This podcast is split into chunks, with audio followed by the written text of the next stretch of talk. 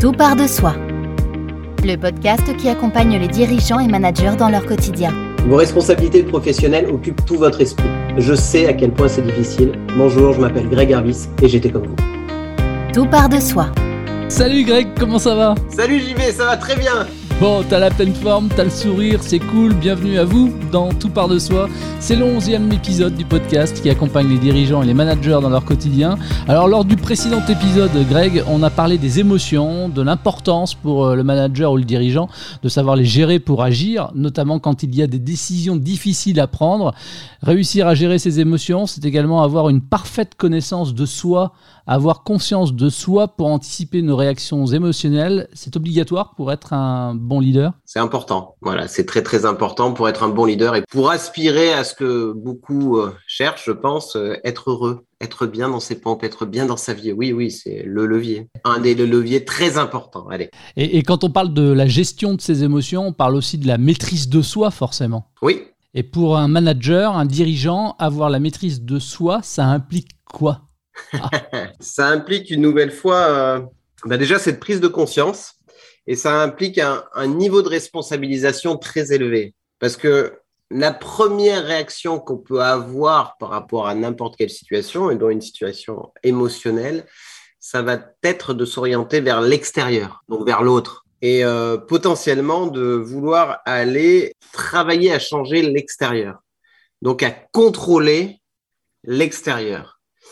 La maîtrise renvoie beaucoup plus à soi et à faire avec tout ce qui dépend de nous, plutôt que de vouloir aller corriger euh, JB parce qu'il a posé euh, la question qui ne me plaisait pas trop et de dire tiens JB mais j'aurais peut-être préféré que. Je ne pose que des bonnes questions en toute modestie. Oui non mais c'est l'exemple c'est vrai je suis, je suis, très très très très très mauvais. mais c'est d'aller travailler à l'intérieur de soi. Ok il me pose cette question qu'est-ce que ça vient toucher chez moi? Ça me renvoie à quoi? Et euh, voilà c'est tout un schéma en fait qui est complètement inverse pour vraiment euh, poser les choses. Une fois, on m'a renvoyé, c'était la personne qui m'accompagnait. Elle m'a partagé cette phrase qui m'a piqué parce qu'elle parlait de moi sur le moment, de moi et de ma façon d'être et de ma façon de gérer mon environnement professionnel. À l'époque, euh, je travaillais euh, aux Seychelles, donc j'étais dans un nouvel environnement dans un nouvel environnement de vie, bah parce que j'ai jamais vécu aux Seychelles, sur une île euh, très éloignée de chez moi, avec un climat où il fait chaud du matin au soir, avec euh, des contraintes nouvelles, avec une habitude créole en lien avec le travail où les euh, personnes ne veulent pas travailler, n'ont pas envie de travailler. C'est dans leur culture, c'est pas leur première valeur. La valeur est d'abord la famille, le temps libre. Donc il est arrivé, mais euh, vraiment tous les jours, que les mecs venaient pas bosser. Et moi, ça me rendait juste fou parce que moi, tout bon Européen qui arrivait dans cet environnement, t'attaques à 8 heures. Si à 8 h 2 t'es pas là, t'es en retard. Bah là, ils attaquaient à 8 heures. S'ils arrivaient à 9 heures, on était heureux. Et ils arrivaient souvent à pas être là. Et sincèrement, je ne généralise pas, ça se passait comme ça. Et ça, moi, je ne le comprenais pas et je voulais tout contrôler. Donc, qu'est-ce qui se passait? Il y avait des bus pour aller récupérer les collaborateurs. Ils avaient des staff accommodation, des, des lieux où ils pouvaient vivre euh, payés par l'hôtel. Et souvent, les bus revenaient un peu vides. Donc, moi, je prenais ma voiture et j'allais les chercher. Ah, je pensais que tu allais conduire le bus. non, c'était mieux pour tout le monde, je pense. et j'allais les chercher et ça me rendait assez, euh, assez fou parce que ça changeait juste rien. S'ils venaient pas dans le bus, ils n'avaient pas mieux venir dans ma voiture. Quoi. Et c'est pas parce que j'étais directeur qui montrait plus avec moi que. Enfin, j'étais aussi avec mon petit ego euh, de l'époque. Et euh, ça me rendait fou et je perdais une énergie folle. Quoi. Donc le, le coach qui m'accompagnait, qui aujourd'hui bosse avec moi, qui s'appelle Georges d'ailleurs, me dit Tu sais, Greg, le con contrôle, le maître maîtrise. Ah, pas mal. Bon, bah, c'était une façon très douce, très amicale et, bien intentionnée de me traiter de con sur le moment. Mais j'ai vraiment perçu ça. C'était un, un, des premiers conseils merveilleux qu'il ait pu me dire. Bon, on va en parler évidemment du, du, contrôle dans quelques instants parce que contrôle et maîtrise, finalement, tout ça est lié aussi quelque part. La maîtrise de soi, est-ce que ce n'est pas non plus finalement le sacrifice de ses états d'âme et de ses émotions?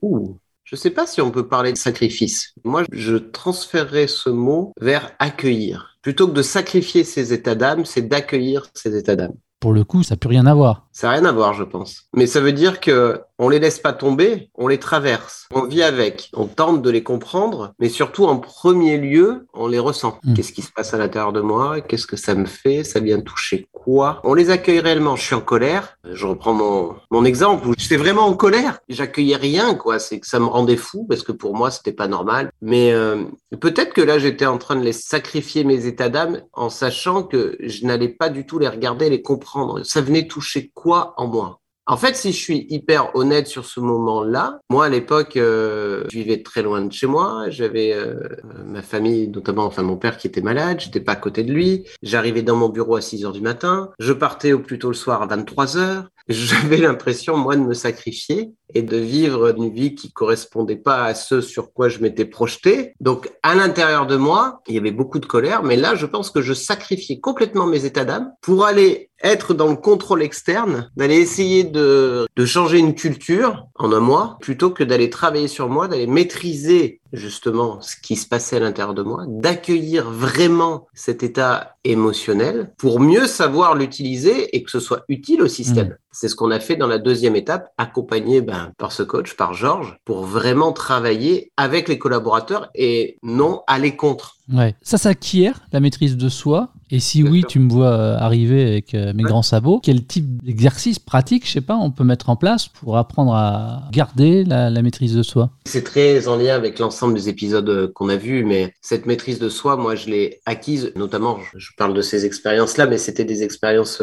très difficiles pour moi parce que hors contextuel, c'était pas dans ma programmation, dans ce que j'ai vécu, donc j'étais dans un environnement très, très, très inhabituel. Et ça m'a amené à devoir des moments savoir me poser et m'interroger vraiment qu'est-ce qui m'arrive, qu'est-ce que je ressens à l'intérieur de moi, qu'est-ce qu'il est en train de se passer à l'intérieur de moi, ça me touche où? Donc pour moi, un des outils euh, vraiment peut-être les plus simples, mais c'est d'aller dans ces moments d'introspection, ces moments où tout simplement on accueille notre état d'âme, tu parlais tout à l'heure, plutôt que de le sacrifier, on l'accueille et on s'interroge qu'est-ce que je ressens? Et quoi d'autre? On revient sur mon cas, je me sentais en colère. Ok, ça c'était la méta-émotion, la grosse émotion, mais quand on allait creuser, quoi d'autre? Si on allait chercher une pluralité émotionnelle, je me sentais un sentiment vraiment d'injustice, un sentiment de frustration, un sentiment de tristesse. Donc ça, je me regardais que la colère, ce qui me faisait réagir, mais j'allais pas, en première intention en tout cas, d'aller creuser à l'intérieur des autres émotions qu'il y avait. Et une fois qu'elles sont identifiées, ces émotions-là, on peut beaucoup mieux être dans la maîtrise de soi. Parce que si on tend vers des émotions comme celle-ci, c'est souvent qu'il y a un besoin qui n'est pas respecté. Et moi, j'avais, je reste sur euh, mon expérience de l'époque, mais j'avais beaucoup de besoins qui n'étaient pas respectés. Donc ça, ça amène à développer une maîtrise de soi. C'est-à-dire que dans cette maîtrise-là, plutôt que d'aller renvoyer tout à l'extérieur, d'aller réfuter sa part de responsabilité, moi, à l'époque, j'avais une vraie part de responsabilité parce que je me noyais au travail. Donc euh, oui, j'étais triste, euh, oui, j'avais une forme d'injustice, j'étais frustré aussi, mais personne ne m'obligeait d'arriver le premier à 6 heures dans mon bureau. Oui, c'était toi. C'était moi. Et si je suis euh, honnête, il n'y avait pas peut-être suffisamment de travail pour y être à 6 heures. Par contre, c'était devenu dans ma routine. Je m'étais identifié à cette façon de faire. Je pensais qu'on m'identifiait aussi à cette façon d'être. Donc du coup, j'étais plus du tout en maîtrise de moi. J'étais en espèce de contrôle d'une image que je m'étais créée. On va y revenir euh, dans quelques instants sur le contrôle. Avoir la maîtrise de soi, est-ce que ça veut dire qu'il faut tout maîtriser? Est-ce que pour être un grand leader, un grand manager, il faut tout maîtriser Le tout maîtriser, pour moi, renvoie à, tout contrôler. Vraiment, pour moi, d'essayer d'intégrer, en tout cas, c'est ce que moi j'essaie de partager, et c'est ma perception de tout ça, mon analyse, que la maîtrise, elle est interne et elle dépend de soi. Le contrôle, il est externe et il dépend des autres. Aujourd'hui, notamment dans les sociétés où on, a, fait beaucoup de reporting, on est beaucoup dans le contrôle. Et est-ce qu'on peut tout contrôler? Non. Est-ce qu'on doit tout contrôler? Non. Est-ce qu'on peut travailler à développer sa maîtrise? Oui.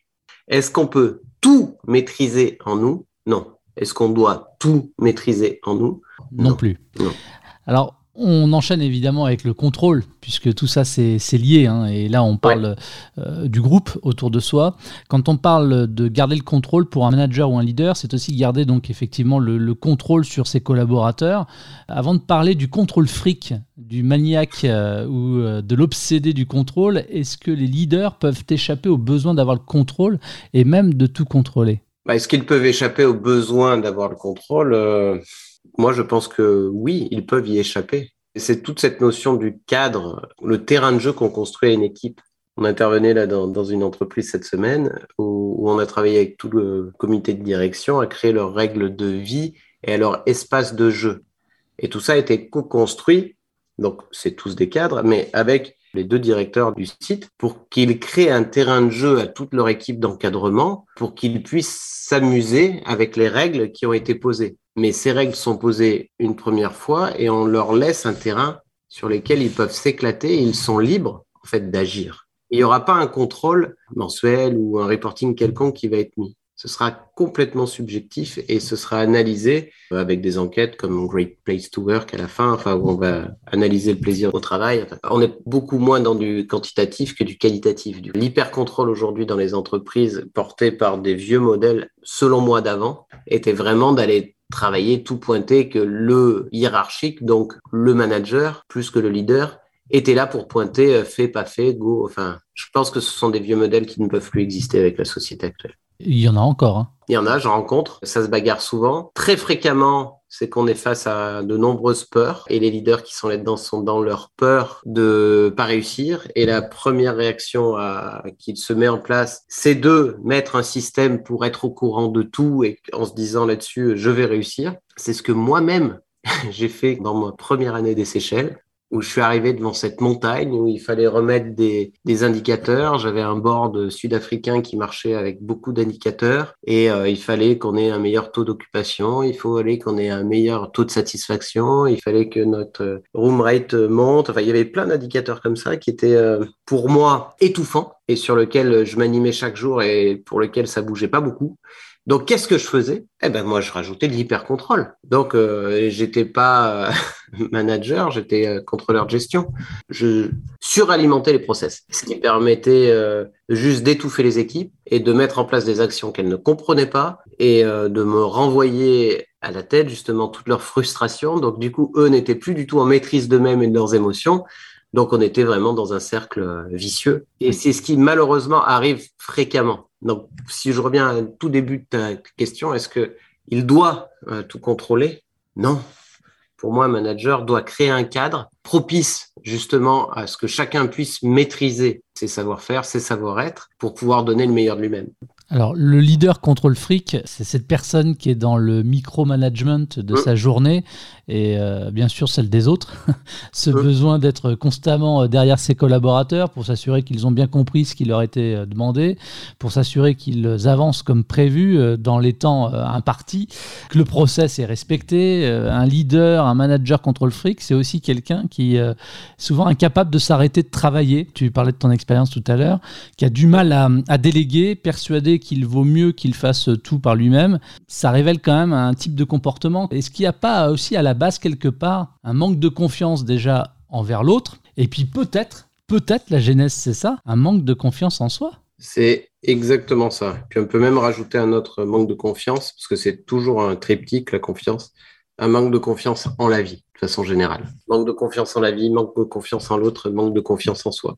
On a ce triptyque-là qui est là. Et ça amène généralement l'hyper-contrôle, l'hyper-contrôle d'un système. Et donc, inexorablement, comme moi-même je l'ai vécu à un moment, ça amène vers une forme de crise personnelle. Ça amène vers burn-out qui est à la mode, mais en tout cas vers un système de fatigue extrême. Parce qu'il est impossible, humainement, de tout contrôler. Tu sais, quand tu tombes dans un lac d'eau froide, la question, c'est pas en combien de temps je vais réchauffer l'eau, c'est en combien de temps elle va me geler l'eau. Je suis dans l'incapacité de réchauffer par l'énergie de mon corps tout un lac. L'hypercontrôle, c'est exactement ça. Je suis dans l'incapacité de pouvoir contrôler 100% de mon environnement. Aujourd'hui, euh, il y a très peu de systèmes qui marchent à l'hypercontrôle. Il peut y avoir de l'industrie de pointe ou de, mais c'est sur des process très précis. C'est pas sur tout le système de l'entreprise. Et puis, il faut quand même terminer sur un message positif le fait de ne pas tout contrôler, ça laisse aussi permettre d'être en face de bonnes nouvelles, de choses qu'on n'avait pas anticipées. Finalement, euh, tout contrôler, tout maîtriser, c'est aussi une façon de lutter contre le désordre et l'improvisation. Et on a aussi besoin un petit peu de, désordre et d'improvisation dans sa vie. Complètement, mais tu sais, c'est toujours euh, cette zone de confort. Vaut mieux rester dans une situation qui est inconfortable mais que je connais, plutôt que de permettre de m'ouvrir à de l'imprévu, mais que je connais pas et qui pourrait me faire mal. Je préfère toujours avoir chaque jour la petite douleur que je connais, plutôt que de prendre le risque de peut-être de vivre un petit bonheur, mais je le connais pas, donc euh, j'ai pas envie d'y aller. Et mais sinon, mais enfin, c'est exactement ça. C'est le fait d'être dans cette ouverture, de se dire, ok, je peux être surpris. C'est ce qui va créer les, endorphines, enfin les, les, différentes réactions à l'intérieur de nous qui va nous amener dans le plaisir, bien évidemment. Et surtout, c'est quand on évite cet hyper-contrôle et qu'on laisse juste un cadre de jeu où, nos collaborateurs peuvent s'épanouir, on tire tout le monde vers le haut. Finalement, quand tu as affaire à une personne comme ça qui est dans le contrôle absolu, est-ce que ça soigne, docteur?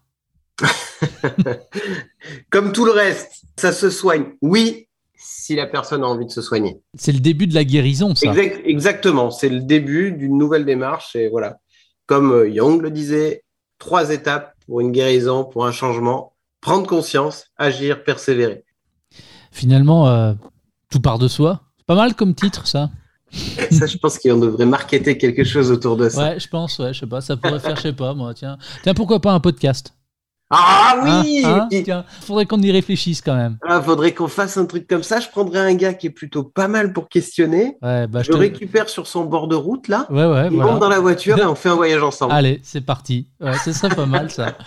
Bon, Greg, on a vu ensemble les risques qu'il pouvait y avoir euh, en tant que manager ou leader à vouloir tout maîtriser, tout contrôler. Celui qui décide d'accepter de ne pas tout maîtriser justement et de ne pas tout contrôler, c'est celui aussi qui s'autorise parfois à lâcher prise. T'es d'accord avec ça?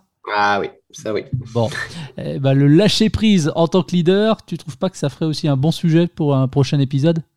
Ça sera un sujet euh, génial. C'était le sujet que j'ai pris quand j'étais maître Prat en PNL. Et du coup, j'ai eu le joie d'interviewer plein de maîtres en lâcher prise. Eh ben, c'est top. Ce sera l'occasion d'en parler de tout ça dans le prochain épisode. Avec plaisir. Eh ben, le plaisir est partagé. Merci à vous de votre attention. Ça s'appelle Tout part de soi et c'est le podcast qui accompagne les dirigeants et les managers dans leur quotidien. Un programme auquel vous pouvez euh, vous abonner depuis l'ensemble des plateformes de diffusion de podcast. À très vite.